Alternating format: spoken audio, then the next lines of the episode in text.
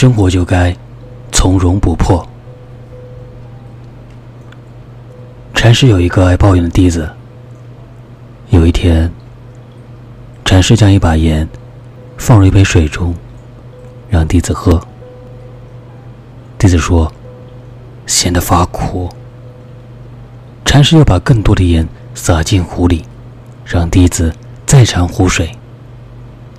弟子喝后说：“纯净甜美。”禅师说：“生命中的痛苦是盐，它的咸淡取决于盛它的容器。你愿做一杯水，还是一片湖呢？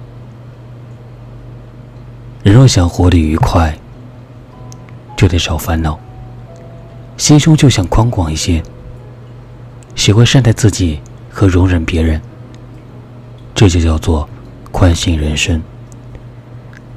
本来生活就应该从容不迫，悠然自得。